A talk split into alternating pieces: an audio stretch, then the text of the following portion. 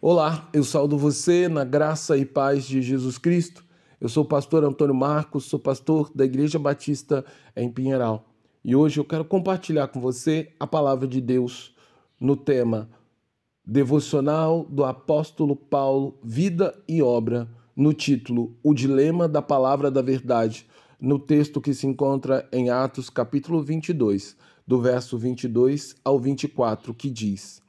até aquele ponto, a multidão ficou ouvindo as palavras de Paulo, mas quando Paulo disse isso, começaram a gritar bem alto: Fora com ele, mate-o, porque ele não merece viver. Enquanto eles gritavam, tiravam as suas capas e jogavam poeira para o ar. O comandante ordenou que Paulo fosse recolhido à fortaleza e que, sob açoites, fosse interrogado para saber o porquê motivo estavam gritando assim contra ele.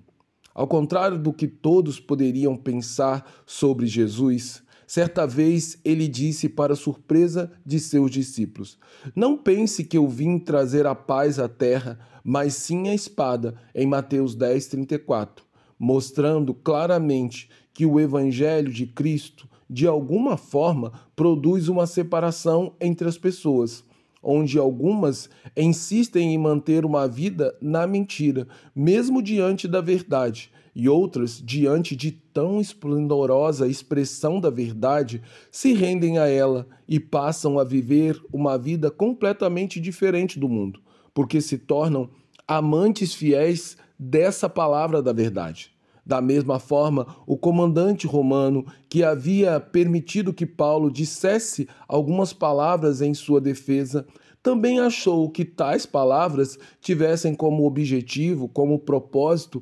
apaziguar a relação entre o povo e o apóstolo, já que estes haviam sido, haviam sido tão cruéis e tentavam de todas as maneiras matar Paulo. No entanto, o propósito de Paulo jamais foi usar suas palavras para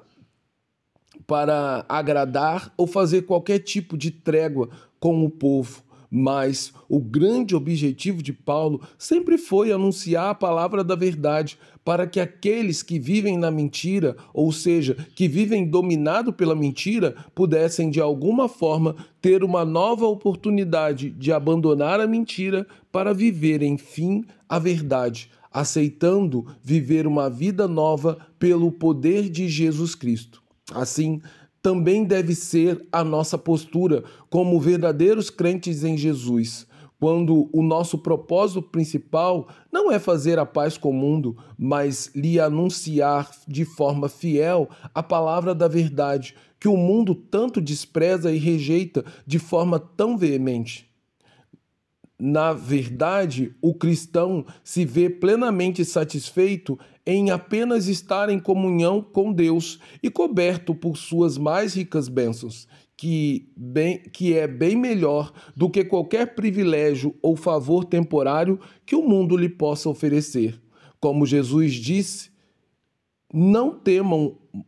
o que mata o corpo e não pode matar a alma Temei antes aquele que pode fazer perecer no inferno tanto a alma como o corpo. Por isso, não senti, por isso Paulo não sentia nenhum tipo de temor diante da multidão inflamada pelo ódio que buscava com persistência tirar a sua vida. Nem temeu as palavras do comandante romano, que furioso mandou que os soldados interrogassem Paulo debaixo de muitos açoites, na tentativa de saber qual era a razão para tanto ódio e para a fúria do, que o povo tinha contra Paulo? No entanto, antes que Paulo sofresse qualquer tipo de agressão pelos soldados romanos, ele teve a sabedoria vinda de Deus para usar tudo que tinha à sua mão para evitar um sofrimento desnecessário. Então, ele afirmou que era um cidadão romano de nascimento, o que, o que causou grande surpresa e medo aos soldados e também ao comandante da guarda. E assim, Paulo teve mais uma vez a oportunidade de levar a mensagem do Evangelho, a palavra da verdade, a autoridades mais altas, aos reis e aos maiores autoridades de toda a Judéia, mostrando assim que seu santo propósito em Jerusalém nunca foi alcançar nenhum tipo de paz com os judeus, mas apenas cumprir de forma integral a carreira e o ministério do Evangelho que recebeu do próprio Senhor Jesus. O resto, para Paulo, era verdadeiramente algo que estava em segundo plano e para ele não tinha nenhum valor perto do que é o Evangelho e as suas promessas. Assim, meu querido e amado ouvinte, eu convido você a fazer da vontade de Deus o maior propósito de toda a sua vida, onde nós estamos comprometidos com a palavra da verdade e dispostos a enfrentar o ódio do mundo e a ira daqueles que vivem na mentira, pelo nome e pelo poder de Jesus, sabendo que nele nós temos a vida eterna. Agora, que o amor de Deus Pai